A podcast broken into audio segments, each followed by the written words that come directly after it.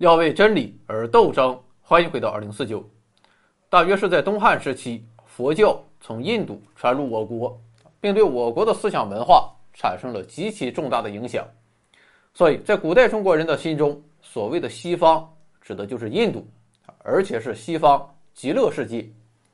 当然，现在的印度也挺极乐，但到近现代，印度和中国一样，没有跟上历史的进程，成为了一个落后的古老国度。于是，西方的含义也发生了变化。文艺青年言必称希腊，科学精神饱满的人言必称欧美。所以，到了今天，我们对欧美这个西方很是了解，但对我们的近邻印度却是知之甚少。至于印度的哲学，我们往往也把它和佛教画上等号。但印度实实在在的是一个伟大的文明古国，是轴心时代。全世界唯三诞生哲学的地方，了解印度哲学，倒也没有什么用啊，也没有什么理由。我就是想讲，你能拿我怎么办？印度和我国一样，历史非常悠久，有着深厚的传统文化。但与我国明显不同的是，印度人他没有什么历史观念，印度人民耳熟能详的历史故事大多模糊不可考证。至于历史年代，更是一片混乱，只能通过后来的考古研究了解一些有限的历史片段，根本连不起来。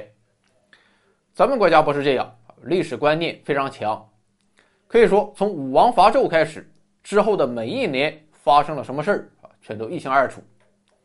至于现代人也一样啊，活着的时候挨骂倒也不打紧，但历史怎么评价，那是很重要的。虽然歌里唱到。但当生前事，何计身后名？可又有几个人不计身后名呢？印度历史能空白到什么程度啊？有一点很有代表性。你要想了解公元七世纪以前的印度历史，不要去看印度书，而是要看中国书。这本书名叫《大唐西域记》，作者是唐僧。不过，印度人虽然没有历史观念。但和我们不一样的是，他们有着极强的宗教观念，所以印度的哲学也带有浓郁的宗教性，从起点开始就是如此。而这个起点名为吠陀教。公元前两千年，来自中亚的雅利安人入侵了印度，把印度的土著达罗毗荼人变成了奴隶，同时他们也带去了自己的宗教信仰——吠陀教。至于吠陀教之前，印度还有没有更古老的宗教？现在已经不可考证。那么吠陀它到底是个什么玩意儿呢？其实它和狗啊没有关系。按照印度的古意，所谓的吠陀指的是一套神秘的知识体系，包括祭祀神灵的仪式、颂歌、咒语等等。可以打个比方啊，有人家里办红白喜事儿，这一整套流程。它都是有讲究的，不能乱来。比如说我啊，明天死了，那么谁来给我摔火盆谁来给我打幡谁捧我的骨灰？谁抱着我的遗像？我上路的时候念什么咒语，唱什么小曲儿？啊，这一套下来就是一个完整的知识体系。而雅利安人祭祀神灵的套路就被称为吠陀。在吠陀中有各种各样的神，而比所有这些神。都要不知道高到哪里去了。还有一个至高无上的神，名叫梵天。当然，征服印度之后，雅利安人也不能把吠陀教拿来就用，而是要结合当时印度的实际，发展出具有印度特色的吠陀教。于是，为了统治的稳固，雅利安人就在吠陀教的基础上发展出了婆罗门教。雅利安人说。整个世界和人类都是由梵天创造出来的，不过梵天造人也不是胡来的，而是有着基本法，这就是森严的等级划分。梵天的嘴变化出来的是最高等级的人，依次往下是双臂、双腿和双脚。落实到现实世界，区分不同等级的人的标准就是肤色，高等级的肤色浅。低等级的肤色深。这种等级划分的制度，雅利安人称其为瓦尔纳，啊，在梵文中就是颜色的意思。当然，今天啊，它还有一个更著名的名字——种姓制度。种姓制度是非常严格的啊，不仅不同的肤色等级森严，而且不同等级之间它不能通婚。再者，不同的等级也做着不同的工作，而且这个工作是世袭罔替，相当稳定。所以，种姓制度也可以根据职业来划分。最高等级的婆罗门做的是祭司。和僧侣，第二等级的沙地利，职业是贵族和武士，最后两个等级是吠舍和首陀罗，前者的职业是农民、商人、手工业者，后者主要就是被征服的奴隶和没有土地的自由民。关于这个话题啊，我做过一期节目，就叫印度的种姓制度，你爱看不看？反正就是吠陀教的传统教义。和印度的现实相结合，婆罗门教开始迅速流传，成为了印度的主体宗教。后世的许多宗教啊，也都是从婆罗门教发展而来的。所以，婆罗门教可以看作是印度宗教的发端啊，当然，同时也是印度哲学的发端。落实到文字上，阐释婆罗门教教义的是《吠陀经》啊，原版。是用一种非常古老的文字写成的，名为吠陀梵文。而《吠陀经》中有一部奥义书，它就是印度哲学最为古老的典籍。简单来看，从奥义书中，我们可以总结出如下三大观念：首先就是凡我同一。请问，宇宙是什么？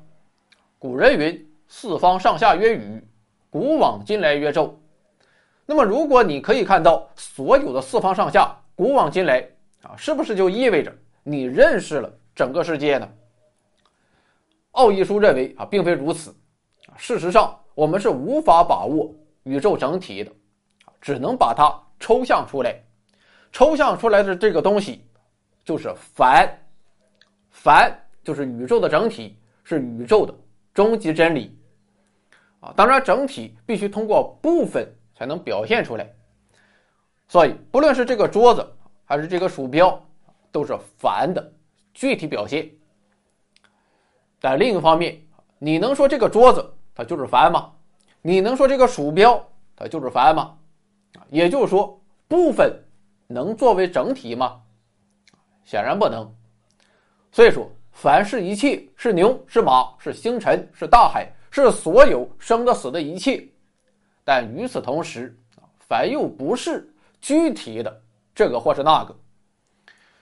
这种思维方式啊，可以说是古代印度人独创的，这被称为否定的辩证法。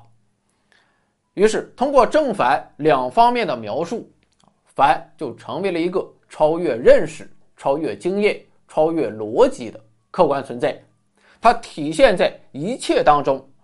又从一切当中超脱出来，不具有任何具体的属性。总之就是世界起源于凡，因为凡而存在，最后又复归于凡。不过除了凡之外啊，这个世界还有另一种存在，这就是我。如果说凡是客观世界，那么我就是主观世界。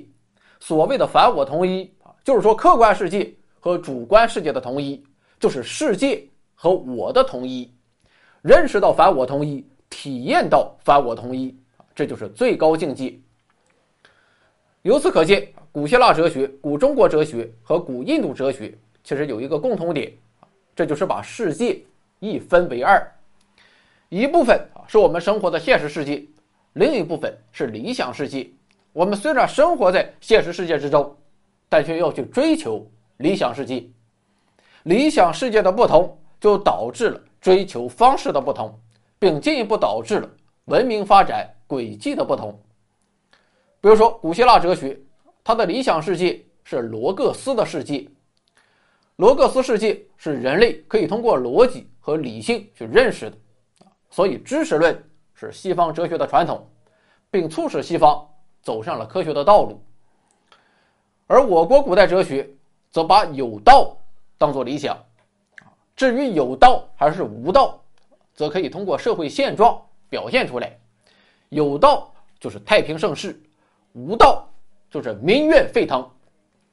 于是中国哲学就走上了关注社会伦常的道路。所以中国哲学特别注重实践，践行就是中国哲学的特长。至于印度哲学，他把反我同一当做理想。与中国哲学和希腊哲学不同的是，反我同一是超越逻辑和经验的，带有很强的神秘性，所以他很强调个体的感受，追求的是一种宗教体验。最后就是比较神道。除了反我同一之外，奥义书还有哪两大重要观念？而在婆罗门教之后，印度哲学又得到了怎样的发展呢？请看下集。